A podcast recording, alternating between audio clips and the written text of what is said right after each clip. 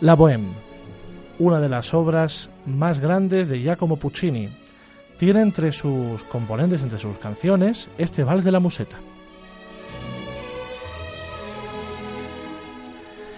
Más o menos en la época en la que se desarrolla la Bohème, nace el 9 de mayo de 1883 en Madrid nuestro personaje de filosofía hablada de hoy, José Ortega y Gasset.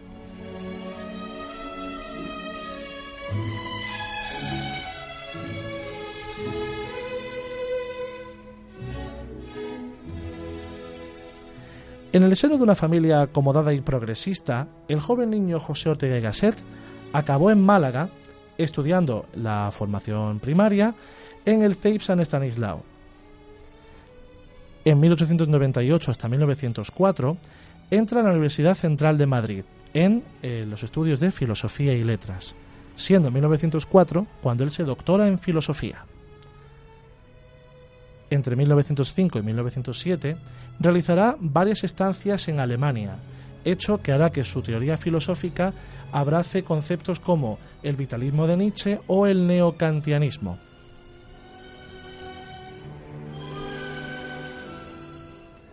En 1909 vuelve a Madrid, donde es nombrado profesor de la Escuela de Magisterio, realizando clases sobre filosofía, metafísica, lógica y ética. 1910 va a ser un año dorado para nuestro personaje. Se casa con Rosa Espotorno y obtiene la cátedra de metafísica de la Universidad Central de Madrid. Cuatro años después tendrán a su segunda hija, Soledad Ortega, que será fundadora de la Fundación José Ortega y Gasset. Y dos años después, en 1916, verá la luz José Ortega Espotorno, uno de los fundadores del periódico El País.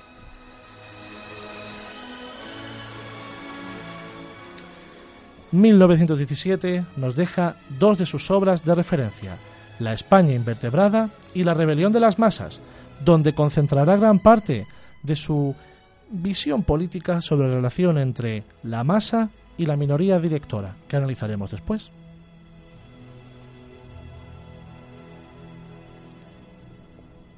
Desde 1923 hasta el comienzo de la Guerra Civil, va a ser el director fundador de la Revista de Occidente, una revista de carácter científico, humanista, de investigación. Hmm, ¿Qué proyecto hay en Paradigma Radio que, esté, que combine ambas cosas? Tendremos que hablarlo con otro compañero, José María. Esta revista es además un espacio de traducción de artículos científicos y humanísticos que circulaban por Europa, llegando a publicar en ella autores tan importantes como Bertrand Russell. En 1931, mientras tanto, durante la Segunda República, fue escogido diputado por la provincia de León, dentro de la agrupación por la República, y se vio involucrado en muchas comisiones que estaban relacionadas con el desarrollo de la Constitución republicana, la cual él veía con buenos ojos, pero con dos comentarios sobre temas que le provocaban cierto rechazo. Uno, el concepto de la descentralización que el Estado proponía, porque decía que en lugar de haber una única máquina que resolviese todos los problemas, habría diferentes grupúsculos microestatales que tendrían que hacer frente a problemas globales. Y luego una cuestión muy interesante dentro de la filosofía de este, de este pensador que basculó siempre entre la religiosidad y el agnosticismo, y es el por qué una constitución republicana hablaba sobre la Iglesia. La guerra civil también afectó a su vida y no pudo escapar, escapar de la misma. Fue uno de los firmantes del manifiesto en cuanto al pacifismo, relacionado con el hecho de la conclusión no violenta de la, de la guerra civil. El exilio le obligó durante muchos años a tener que desplazarse entre París, los Países Bajos, Argentina y Lisboa, hasta que en 1945 pudo retornar finalmente a España. Su retorno no fue del todo feliz, porque la cátedra que había conseguido en la Universidad Central de Madrid la perdió y tuvo que fundar un instituto de humanidades para poder desarrollar su contenido, su conocimiento y poder ganarse la vida.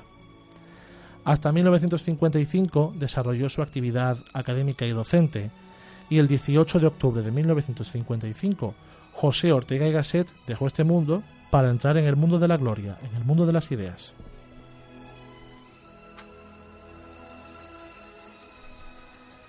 Dentro del pensamiento de José Ortega y Gasset, muchos fueron los temas que él desarrolló, pero nosotros en filosofía hablada vamos a destacar tres.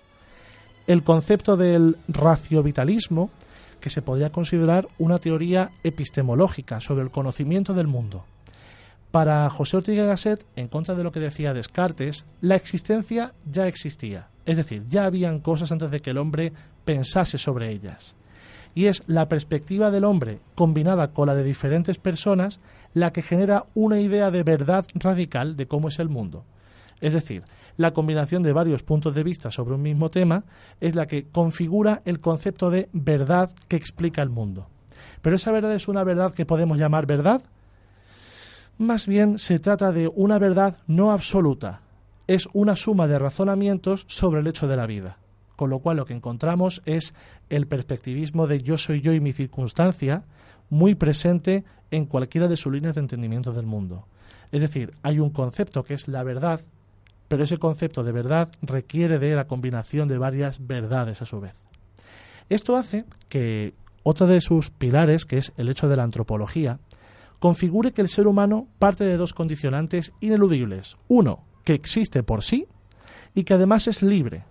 Y en esa libertad toma decisiones. Decisiones que afectan a su visión política y por tanto organizativa del mundo y a lo que él llamó el proyecto.